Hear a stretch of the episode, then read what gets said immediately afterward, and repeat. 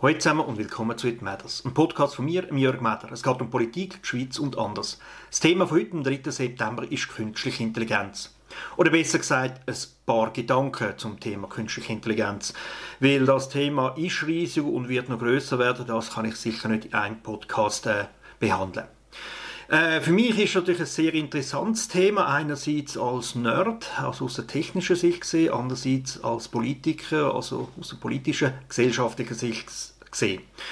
Als Nerd ist äh, meine Reaktion ganz klar wow und als Politiker eher so wow. Und ja, die beiden Aspekte, die, die kämpfen bei mir ein bisschen und äh, ich möchte euch dazu ein paar Gedanken von mir mitgeben. Was so ein eine Beobachtung von mir ist, bis vor kurzem, also vor etwa ein, zwei Jahren, ist künstliche Intelligenz in der Öffentlichkeit nicht das große Thema gewesen. Oder wenn, dann in einem Bereich, nämlich im automatisierten Fahren, im selbstständigen Fahren. Äh, ja, Tesla oder andere Hersteller haben immer bessere Produkte herausgebracht, die einem helfen, der Spurassistent, der Überhol-, Parkassistent und so weiter. Und natürlich immer mit dem vollmundigen Versprechen, irgendwann kann man die Hand ganz vom Steuer nehmen.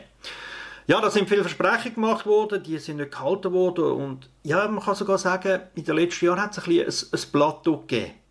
Es ist irgendwie nicht mehr im gleichen Maß weitergegangen wie vorher.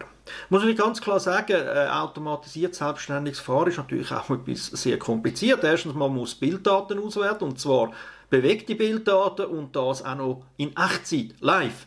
Das sind riesige Datenmengen, extrem komplexe Situationen. Es findet draussen in der Realität im Alltag statt, wo alles Mögliche kann passieren kann. Von Schlechtwetter, äh, von einem Hund, der zwischen Autos hervorspringt und, und, und.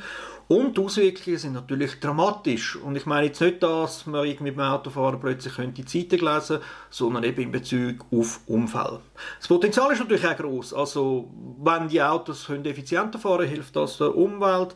Wenn sie können Unfall vermeiden hilft das uns Menschen und so weiter und so fort. Die Straße effizienter nutzen. Äh, ja, es wäre dieser Vorteil, aber eben, es ist natürlich auch ein bisschen, schon fast eine Königsdisziplin, könnte man sagen, die sehr schwierig ist. Also eben, es hat da das Plateau gegeben, dann ist ChatGPT gekommen und plötzlich eben alle so, wow, was passiert da? Plötzlich in Stehbereichen, nicht wo viele gar nicht auf dem Radar kamen, in dem sie nur die Insider, ist plötzlich durchgestartet.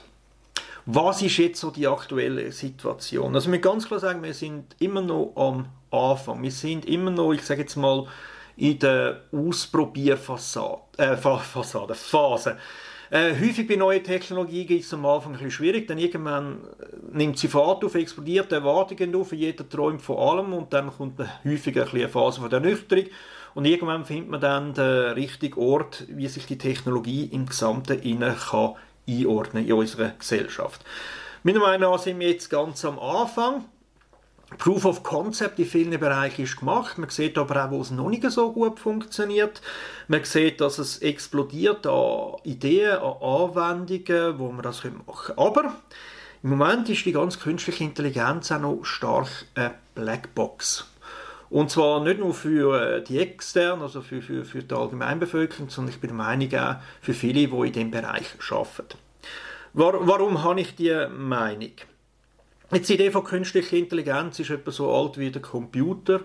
Es hat dort immer Versuche gegeben, man hat ein Sachen können machen, ein bisschen, ein bisschen optimieren so, aber es hat nie eine kritische Schwelle überschritten. Man hat einerseits nicht angebracht, das explizit auszuprogrammieren, also irgendwie künstliche Intelligenz zu erzeugen, indem man bewussten Code macht, also als Mensch der schreibt, der genau das beherrscht, sondern äh, ja, das hat irgendwie nicht geklappt. Man hat den, Ansatz gewählt, ja, äh, man macht so statistische Systeme, neurale Netzwerke, nicht lineare Systeme, wo irgendwie mit möglichst vielen Daten können selbstständig lernen und dort hat schlicht und einfach über lange Zeit der Speicher, die Rechenkapazität und ja, die Hardwarevoraussetzungen gefehlt.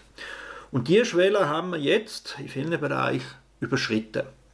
Aber wir müssen ganz klar sagen, also das ist wirklich so warum genau jetzt, warum genau Tiertechnik, ich glaube, das ist nicht so absehbar, planbar gewesen, sondern man hat da viele Ecken probiert.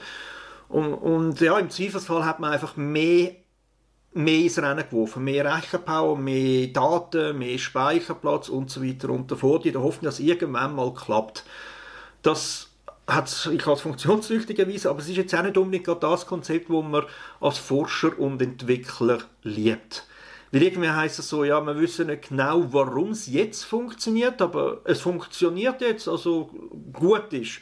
Äh, ja, nein, das ist für einen Forscher, der ein bisschen genau verstehen was abgeht, irgendwie nicht so ein begeisterndes Szenario. Von dem her habe ich das Gefühl, das wird nicht auf dem stehen bleiben. Und, und es bleibt ja nicht stehen. Was wir zum Beispiel schon gesehen, dass äh, die Leute versuchen, dieses System zu optimieren. Also wie gesagt, im Moment hat man im ersten Moment viel Rechenpower angeschmissen mit, äh, um, mit Millionen und Milliarden von Parametern dahinter. Also ja, Parameter, das ist irgendwie so, könnt ihr euch vorstellen, so die Anzahl Stellschrauben, die man kann benutzen kann, um das System so einzustellen, dass es das macht, was wir wollen und das einigermaßen intelligent wirkt. Äh, jede Stellschraube hat so gut wie keine Auswirkungen, aber in der Kombination, in den richtigen Muster und Beziehungen untereinander kann eben etwas entstehen, wo plötzlich Eigendynamik entwickelt, Eigendynamik, äh, so dass es kann lernen in dem Sinn und ja Intelligenz zeigen. Gewisse behaupten dann auch schon richtig Bewusstsein. Was jetzt auch schon angefangen ist, äh, hat man versucht, äh, analoge Systeme anzubringen mit wesentlich weniger Parametern, weil, und wesentlich weniger, wenn ich wirklich Faktor 10, 100.000 oder so. Weniger Parameter heisst, Ihr System braucht weniger Rechenleistungen, sind schneller mit den Antworten da. Und ja, gewisse von denen zeigen auch erstaunliche Resultate. Also man kann da mit unter Umständen relativ wenig äh, Qualitätsverlust äh, ja, das System optimieren.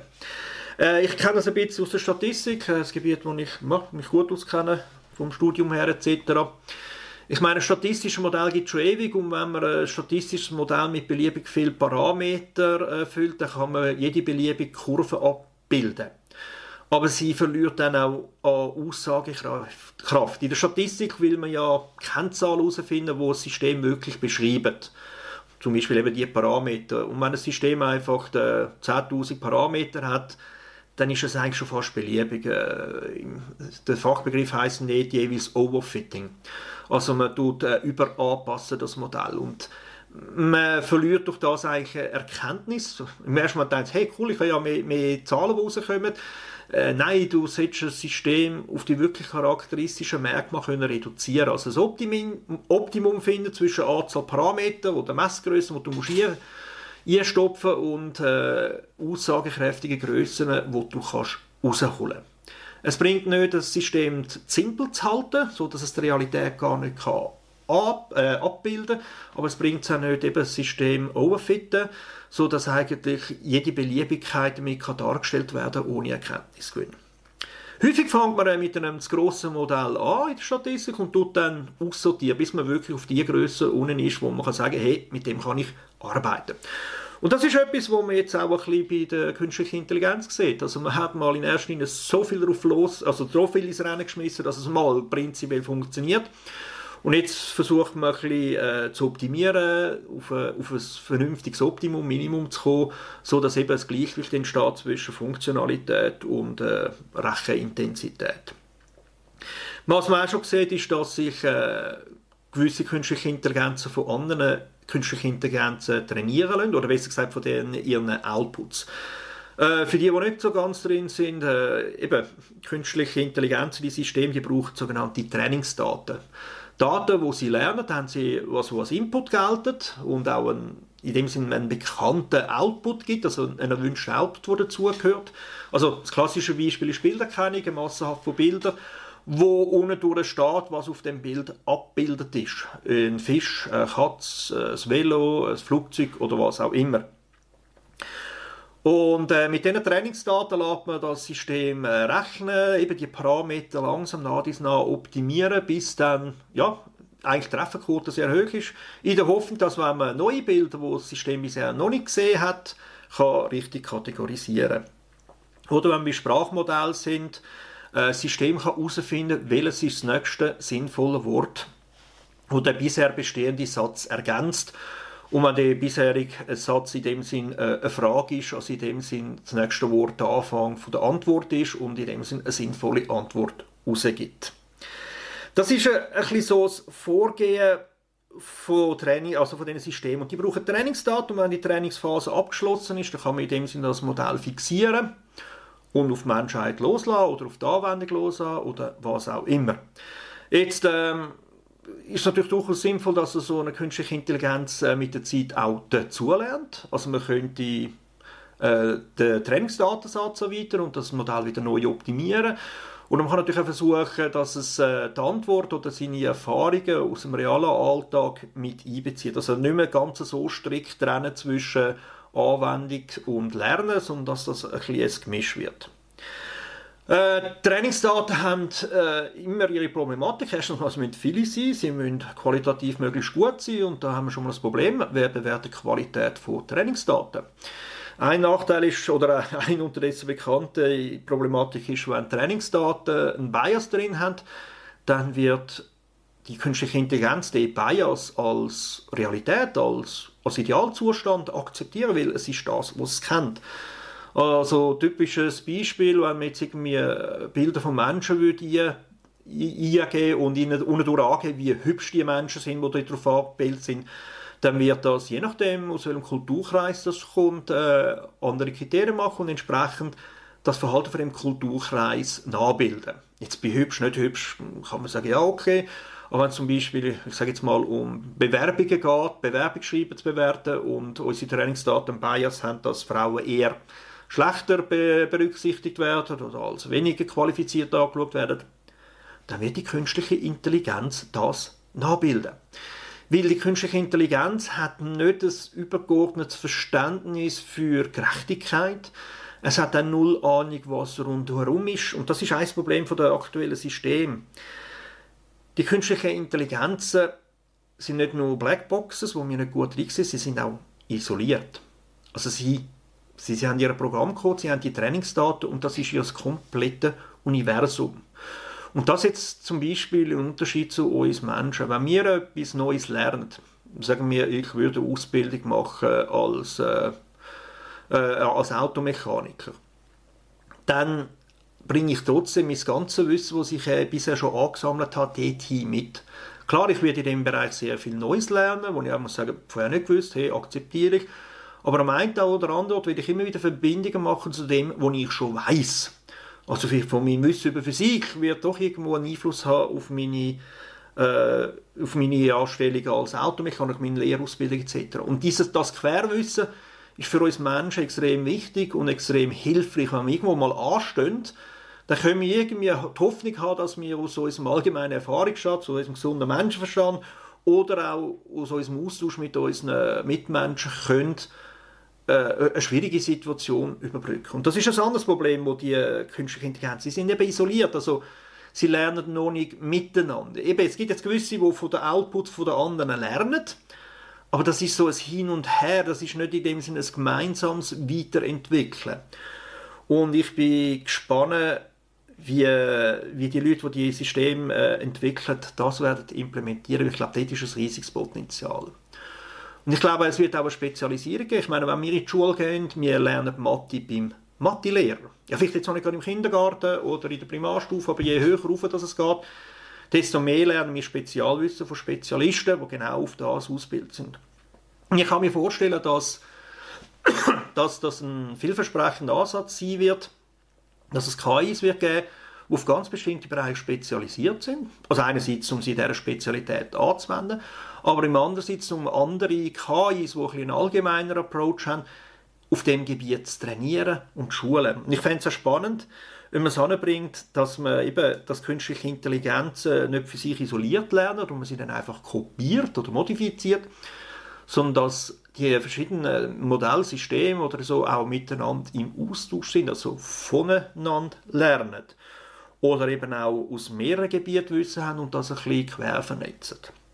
Im Moment ist das nicht so einfach, weil eben es ist eine Blackbox, das heißt außen, man probiert es und es funktioniert besser oder schlechter, aber es ist noch schwierig, das wirklich können zu unterscheiden, wo passiert was genau, um das Wissen zu nutzen, um die Weiterentwicklung von den KIs zu verbessern.